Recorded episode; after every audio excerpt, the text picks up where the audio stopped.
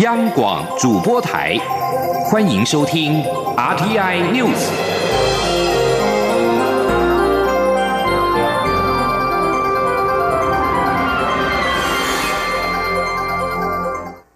各位好，我是主播王玉伟，欢迎收听这节央广主播台提供给您的 RTI News 新闻。首先带您关注国际焦点。印尼巽他海峡一带因为火山喷发引起海啸，已经造成两百二十二人丧生，还有八百多人受伤。专家在二十三号警告，印尼可能会再度发生海啸。英国开放大学教授洛瑟里表示，这次海啸似乎是由克拉克托之子火山所引起的海底崩塌。巴黎第十一大学教授巴尔迪扎夫表示，这座火山自从六月以来一直特别活跃。印度境内有一百二十七座活火山，并且位处地震火山活动频繁的太平洋火环带。二十二号的这一起海啸是印尼近六个月以来的第三起。虽然此次海啸相对较小，但克拉克托之子火山位于爪哇岛与苏门答腊之间的巽他海峡，相当接近印尼的人口稠密区域，而且没有预警，又是在夜晚发生，因此造成严重伤亡。美国总统川普二十三号对罹难者表示哀悼，并承诺美国愿意提供支援。联合国与欧盟也承诺，如果获得雅加达当局要求，将动员提供人道支援。国际货币基金总裁拉加德则发表推文，向受到天灾重创的印尼人民致上最深的慰问。印尼在二十二号晚间遭到海啸袭击，包括六名台湾人在内的九名旅客已经由印尼官员接应下山，送往医院接受治疗。我外交部二十三号晚间表示，共接获七十一通急难救助电话，住宿人员驾车约五个小时与受困国人会合，并提供协助。台湾人吴敏琪和他的母亲、两个小孩、先生及亲友前往万丹省一带旅游，遭遇海啸袭击，在逃难时受伤。伤者包括大人及小孩。两名伤势较重的台湾人，一名是一名男性和一名较年长的女性。在驻印尼代表处派员前往支援协调之下，受困海啸灾区一行九人已经由印尼搜救官员接应下山，送往医院治疗。一行人目前安全无虞。我外交部表示，台湾愿意对印尼此次海啸造成的重大灾害提供协助。一旦印尼政府提出具体需求，外交部将会同国防部以最快速度进行救灾任务。据将将焦点转回到国内。前驻大阪办事处处长苏启成轻生，在苏启成遗孀日前发出声明之后，各界质疑外交部有人打电话对苏启成施压。对此，外交部长吴钊燮今天在立法院受访时，仅表示他没有授权授意要求任何人去打外传的这通电话。此外，关于驻日代表谢长廷频频对此事发表意见，吴钊燮表示他已经要求所有驻外馆长必须要谨言慎行，并谨守行政中立。前天记者王兆坤的采访报道：外交部长吴钊燮列席立法院外交委员会预算审查会议，媒体询问谁打电话给苏启成，吴钊燮仅一再重复回答，相关事情已经说明的非常清楚。媒体在追问台日协秘书长张淑玲是否有打这通电话，吴钊燮也是不断重复表示，张淑玲已经有对外说明。吴钊燮说：“我想有关于那个。”啊，这一通外传的这一通电话，啊，我们外交部这边我是没有授权，或者是授意，或者是要求任何人去打这通电话。驻日代表谢长廷从关西机场发生旅客滞留事件开始，到苏启成遗孀发出声明之后，都不时对外表达意见。吴钊燮表示，他在上周的主管汇报里就已要求驻外馆长要谨言慎行。吴钊燮说。我们所有的驻外管处的这个馆长，他对外代表国家，必须要谨言慎行，必须要啊谨守行政中立。吴钊燮表示，他对苏启成遗孀已做了我自己的承诺，就是不会再去炒作任何事情，因为这样会对苏家造成二度伤害。谢长廷二十三号在脸书发文表示，当初是国民党立委率先利用假新闻攻击驻大阪办事处。这些立委现在又要保护假新闻的造谣者，这一篇文章引发国民党立委强烈不满。立委曾明宗表示，国民党党团当时召开记者会是要求查清事实，没想到谢长廷居然把责任推给国民党，因此会要求行政院成立公正的第三人调查小组，并要求吴钊燮与谢长廷下台负责。中央广播电台记者王兆坤台北采访报道。而国民党籍立委李彦秀、吕玉玲等五人今天在立法院外交及国防委员会临时提案，针对苏启成轻生案，将成立调阅专案小组，并要求招委排定议程，请驻日代表谢长廷进行专案报告。地方新任首长即将在明天二十五号就位。二零一六年国会通过的地方议会正副议长要记名投票的地制法也将首度举行。不过，公民监督国会联盟今天指出，主要政党在地方县市议会推出的人选，竟然还有贿选、贪污有罪定验的候选人，令人感到相当讶异。公都盟认为，虽然投票改成记名投票值得期待，但是防毒买票卖票的选罢法却还没有相应的调整，呼吁国会也该思考相关修法。前的记者肖兆平的采访报道。为了解决李全教事件引发的议会跑票争议，立法院在二零一六年通过地方议会正副议长选举罢免要采记名投票的地方制度法，而新的民意将在二十五号上任。换言之，地方正副议长记名投票将会是首次举行。公民监督国会联盟理事杨聪荣表示，过去地方正副议长选举往往是阳光照不到的地方，但在公民觉醒浪潮下，不仅有新的地质法，也有地方团体高度监督，能否透过记名投票提升地方政治，就看这一回。他说：“这个正副议长的选举呢？”到底我们是完成台湾民主政治最后一里路呢，还是继续的向下沉沦？这个时候呢，我们呼吁啊，政党要负最大的责任。假如过去呢，各个政党放任放任地方议会的这个生态啊，不去把它提出优质这个议长人选，那这个时候呢，必须要在这个时候重新检讨。之所以对政党提出呼吁，原因在于公都盟发现，包含国民党与民进党，今年都有因为贿选。贪污、伪造公文书、诈领助理费遭判刑定验的正副议长的预计人选，他们认为，明明各党都有更优质的人选，却派出有司法案件的候选人，令人对政党政治感到失望。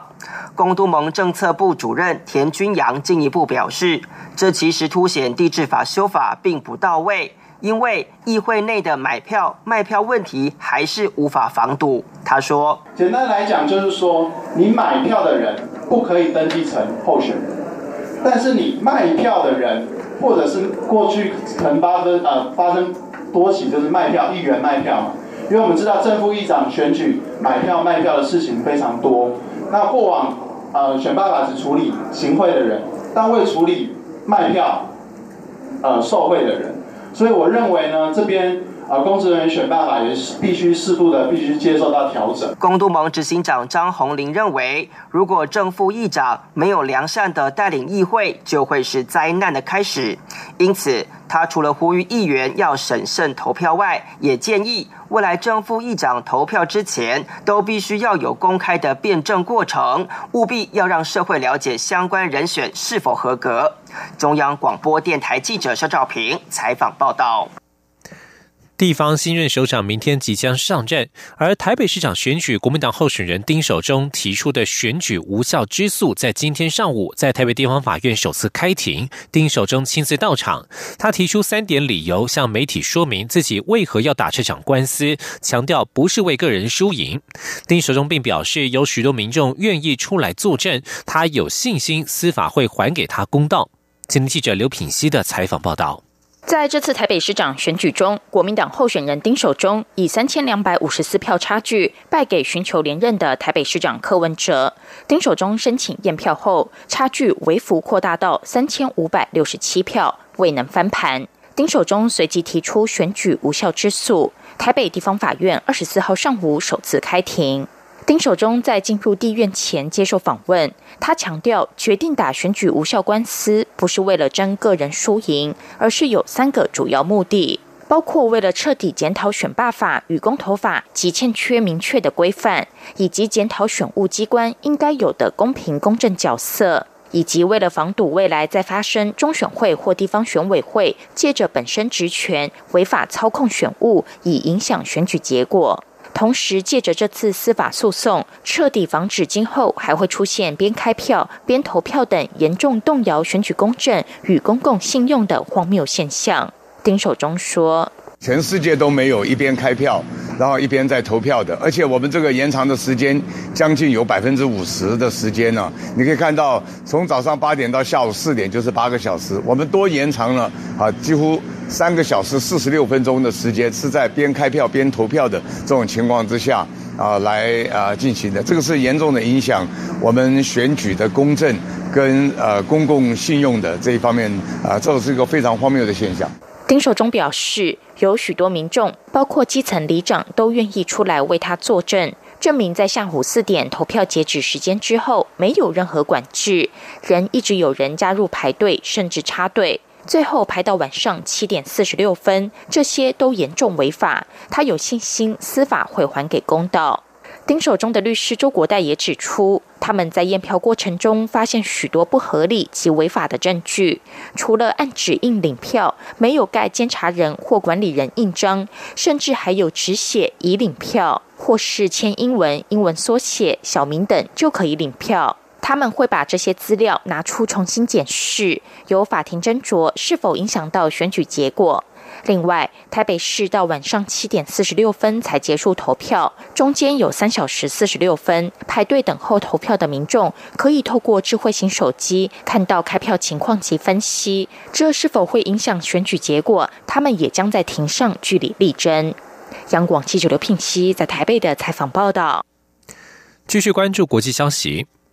美国总统川普二十三号与土耳其总统埃尔段通电话，同意在美国地面部队撤离之后，将避免叙利亚出现权力真空。川普在前一天刚宣布两千名美军将撤离这个战乱国家，震惊了全球的美国盟友。土耳其是少数为川这项川普这项决定喝彩的美国盟国。土耳其总统府指出，两位领导人同意在军事、外交和其他方面合作，避免撤军和叙利亚的过渡阶段遭到任何滥用，以致可能出现权力真空的局面。川普从叙利亚撤军的决定，也导致美国国防部长马提斯和派驻反伊斯兰国联军的特使麦格克请辞。川普显然对马提斯的做法很不满意，要他提前两个月走人。法国总统马克宏二十三号又对美国总统川普开炮，批评他由叙利亚撤军的决定，对此深感遗憾，并强调盟友一定要可靠。而法国已经表示将会持续参与在叙利亚打击伊斯兰国的联军。而川普除了要国防部长马提斯提前走人之外，传出川普也有意开除美国联准会主席鲍尔，但是财政部长梅努钦随后否认了这项报道，并且表示川普曾经告诉他从未考虑开除联准会主席。尽管鲍尔由川普提名任命，但是川普如果真的要开除鲍尔，很可能得打一场棘手的法律战，而且恐怕还赢不了。根据彭博报道，美国国会虽然给予总统提名联准会主席的权利，但是附加两道保护措施：提名必须经由联邦参议院批准，以及主席有固定任期。法院将这些规则解读为限制总统开除自己任命人选的权利，目的是为了让联准会拥有更大的独立性。华尔街日报引述消息人士报道，川普的高级顾问这几天正在积极讨论安排川普与鲍尔在未来几星期内会晤。路透社则是指出，美国总统试图撤换联准会主席将会是史无前例，而且会被视为对联准会独立性的一种攻击。而在国际股市持续动荡之际，美国财政部长梅努钦二十三号与美国大型银行首长通话，显然是试图缓和金融市场紧张的神经。美国财政部发表声明指出，梅努钦与美国银行、花旗、高盛、摩根大通、摩根士丹利和富国银行执行长通话。声明当中指出，这些执行长确认他们有充足的流动性可供借贷。以上新闻由王玉伟编辑播报，稍后请继续收听央广午间新闻。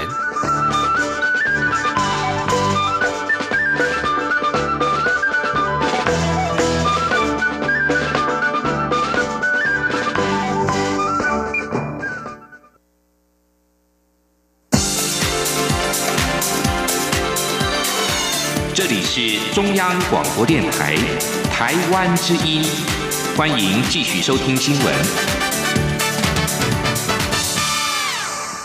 欢迎继续收听新闻，我是陈怡君。新闻焦点来看到立法院行政院调查小组在日前提出了普悠马事故最终调查报告。飞航安全调查委员会主委杨宏志今天在立法院联席会议答询时说，依他个人见解以及飞安会的经验，这份调查报告不够完整。杨宏志指出，任何运输事故的噪音，除了管理机制出现问题之外，监理缺失也可能直接或间接的造成影响，容易使社会大众质疑调查结果的公正性。已将监理权及调查权做适当的切割，成立一个独立运作的调查委员会，专职负责重大运输事故调查及原因的鉴定，以昭公信。另外，立委们今天也关切非安会转型的国家运输安全调查委员会未来的层级问题、主责范围，还有旋转门条款把关机制。非安会主委杨宏志表示，他个人认为，运安会未来除了调查重大运输事故的发生原因，也应该着重在预防工作。至于重大运输事故的定义，未来则要和监理单位合作。记者王维婷的报道。普悠马翻覆事故后，行政院长赖清德宣誓，由现行的飞安会转型成立国家运输安全调查委员会。立法院二十四号召开司法和交通联席委员会审查国家运输安全调查委员会组织法草案。民进党立委陈素月询问运安会未来的职权功能，飞安会主委杨宏志答询时表示，依照国际经验和他个人见解，运安会未来除了调查事故发生原因，也要进行预防工作。杨洪志表示，他提出的草案名称原版不含“调查”两个字，后来经过政务委员张景森协调后，加入“调查”二字。杨洪志说：“增加这个调查，呃，不是我拿到行政院的原版，我的原版是没有‘调查’两个字。也就是说，今天以飞安来讲的话。”调查只是一个手段，对，我们希望能够做到叫做预防，对，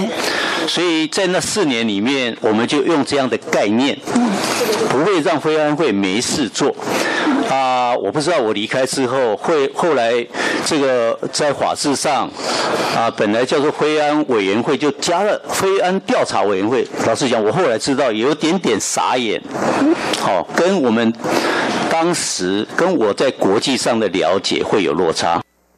普悠马事故发生后，外界质疑交通部与台铁调查不公正，立委也关切未来运安会组织法是否纳入旋转门条款。杨宏志回答：监理与调查组织若隶属同一个机关，容易引发公正性的质疑。监理和调查权应该适度切割。他表示，公务员相关法规已经有严格的规定，运安会也适用，但若要将相关法规入法，也可彰显其重要性。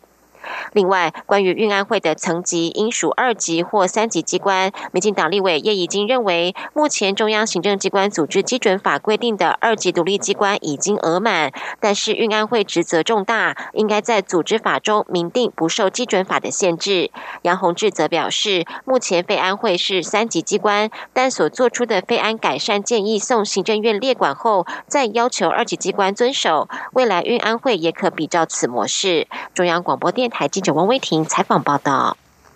国立故宫博物院的院长陈其南今天在立法院教育文化委员会进行新故宫计划专案报告，说明未来北院与南院整扩建的计划。不过，对于北院是否要闭馆三年整修，原本故宫已经澄清否认，但今天又改口说是可能的选项之一。另外，立委也质疑新故宫计划完全没有召开公听会，北院规划新建办公大楼位于土石流前市区，要如何解决，以及文物如何配合整修搬迁，故宫都说不清楚，也让立委摇头。记者江昭伦的报道。新故宫计划究竟内容为何？外界有很多疑虑。立法院教委会二十四号特别安排故宫院长陈其南进行专案报告并北巡。根据专案报告内容，新故宫计划时程从二零一八年到二零二三年，共分三项计划，包括北部院区整建计划、南院国宝馆建设计划、博物馆群国际观光网络系统建制计划，总经费新台币一百零一亿。二零一九年开始，会从故宫南侧基地艺文园区临时库房建设开始，接着才是图书文献大楼整建，最后是正馆整修。关于正馆是否闭馆整修三年，陈其南则又改口，表示仍是可能选项之一，一切专业考量。陈其南表示，新故宫计划完成后，对于北院参观品质与南院未来发展都有很大的帮助。陈其南说。预计的成效当然就是啊，把北北院累积了三五十年的这个没有办法整修的部分呢，其实是把它做一次完整的这个解决，然后当然就是会提升啊我们的这个展馆的参观的品质。那我相信呢，以后会有更多这个游客进来。那其中新故宫跟大故宫计划的一个差别是在新故宫计划里面，我们在南院扩建了一个新的场馆，这一点呢，也可以对南苑的未来的发展呢有所帮助。不过，对于新故宫计划，朝野立委仍多所疑虑。地委柯志恩质疑，新故宫计划提出后，从未办过公听会，文物搬迁要怎么进行都有疑问。另外，原美马政府时代大故宫计划要在正馆北侧盖大楼，但被指该地属于土石流浅市区，连台北市政府都行文表示该地方不适合盖大楼。但新故宫计划却仍旧规划在同一地点盖行政大楼，岂不是前后矛盾？对此，故宫副院长李金惠坦言，不知道有此公文，未来若真不可行，会再变更计划。蒋乃新委员也批评陈其南身为院长，却对新故宫计划预算细节不清楚。新故宫计划的预算编列方式也被主计总处认为不尊重立法院，让立委很难审查预算。民进党立委吴思瑶则认为。新故宫计划必须对故宫有新的想象，但很可惜目前看不到。他身为执政党，仍建议借机用人、停、看、听，重新凝聚社会共识，否则欲速则不达，很难放心将多达一百零一亿的预算交给故宫执行。中央广播电台记者张昭伦台北采访报道。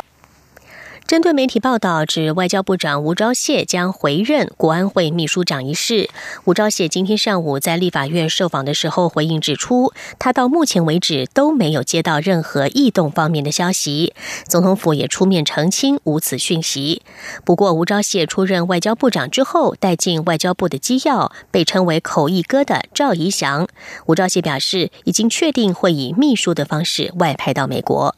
记者王兆坤的报道。外交部长吴钊燮在立法院外交委员会受访表示，媒体报道指他将会异动，但他要郑重声明，尚未接到任何相关讯息。总统府发言人林鹤鸣稍后也指出，没有外交部长人事异动的讯息。媒体报道还指出，吴钊燮的部长办公室主任赵怡翔可能外派担任副代表。吴钊燮主动回应表示，绝无所谓赵怡翔要外派担任副代表或公使一事。但赵怡翔会以秘书的方式派驻美国。吴钊燮说：“我想有关于赵怡翔在啊台湾外交圈的这个表现是有目共睹的。那他在这一段时间啊随我处理有关于涉美的事务，连美方的人士对他的表现都赞赏有加。”吴钊燮强调，他处理人事时必须适才适所，一切也都依照人事规范进行。中央广播电台记者王兆坤台北采访报道。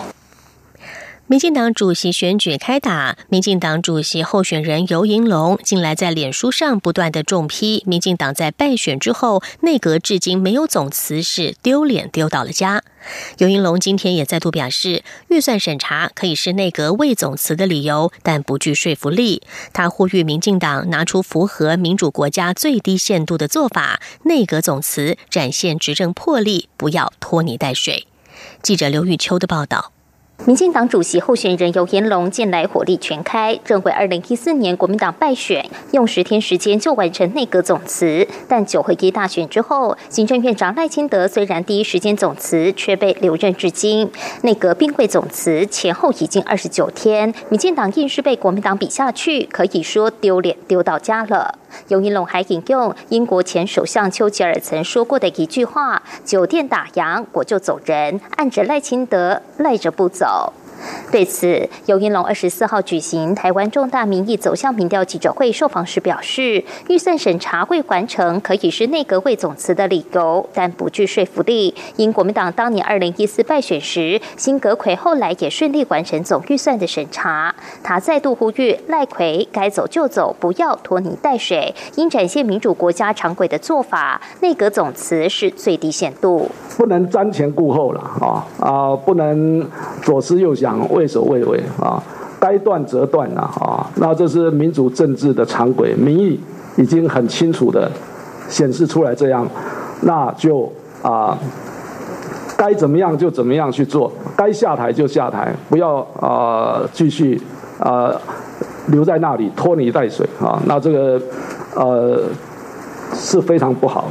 尤一龙也强调，若他当选民进党主席，他会迅速回应民意，重建民进党的政党形象。至于另一名党主席候选人卓荣泰，则批评尤天龙说赖清德赖着不走是奥克，让他很沮丧。他还反问尤天龙，为了选主席，一定要自我列解吗？尤一龙对此则表示，部分媒体没有完整报道他的说法。若卓荣泰从媒体报道的标题去揣摩他的意见，就会造成曲解。尤一龙强调。他没有在列解民进党，也呼吁卓荣泰不要用此思维。此时此刻，敢对权力讲出真心话，是民进党现在最缺乏的。可能良药苦口，请卓荣泰不要曲解他的意思。另外，媒体也询问尤延龙若当选党主席，是否会调整两岸路线，或是想出新名词。尤延龙说，柯文哲说了两岸一家亲被穷追猛打，但赖清德也讲过亲中爱台，台湾没有要对抗中国。刻意与中国势不两立，